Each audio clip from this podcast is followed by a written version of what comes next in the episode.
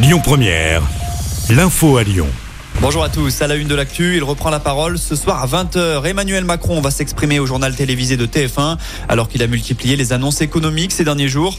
Le chef de l'État devrait aussi aborder la guerre en Ukraine après la visite hier du président Volodymyr Zelensky en France.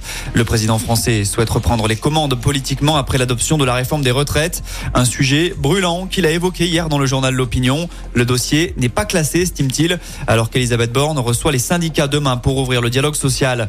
Ils doivent retrouver leur poste ou un équivalent. Les soignants non vaccinés contre le Covid peuvent officiellement réintégrer leur travail à partir d'aujourd'hui.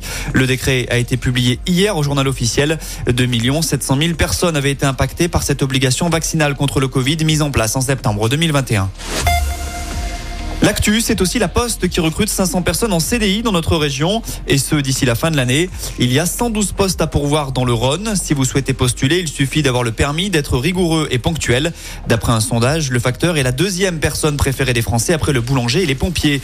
14 personnes hospitalisées après une intoxication alimentaire à Caluire. Les faits se sont produits dans la nuit de samedi à hier dans une salle des fêtes où se déroulait un événement privé. Certaines personnes ont été prises de vomissements après avoir consommé du couscous. Le SAMU est intervenu. Des analyses sont en cours pour détermine la cause précise de l'incident. À Lyon, un homme enlevé en pleine nuit. D'après Lyon Mag, la scène s'est produite ce week-end dans le deuxième arrondissement. Après une altercation, un homme a été frappé et embarqué de force dans une voiture. Une enquête a été ouverte pour tenter de retrouver les mises en cause, mais aussi et surtout la victime qui n'aurait pas encore été identifiée. 14 000 personnes ont participé à la 14e édition de Courir pour elle. C'était hier au parc de Paris.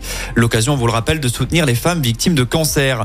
Enfin, on passe au sport et le joli coup du Loup hier en rugby. Les Lyonnais ont arraché le nul 31 partout sur la pelouse du Stade français. Le Loup était mené 28-0 à la mi-temps. Un nul suffira donc aux Lyonnais lors de la dernière journée pour se qualifier pour les playoffs. En revanche, en foot, l'OL a peut-être dit adieu à l'Europe hier. Les Lyonnais se sont inclinés 2 buts à 1 sur la pelouse de Clermont Foot. Lyon est à 4 unités de l'Europe à 3 journées de la fin. Écoutez votre radio Lyon Première en direct sur l'application Lyon Première, lyonpremière.fr et bien sûr à Lyon sur 90.2 FM et en DAB+. Lyon Première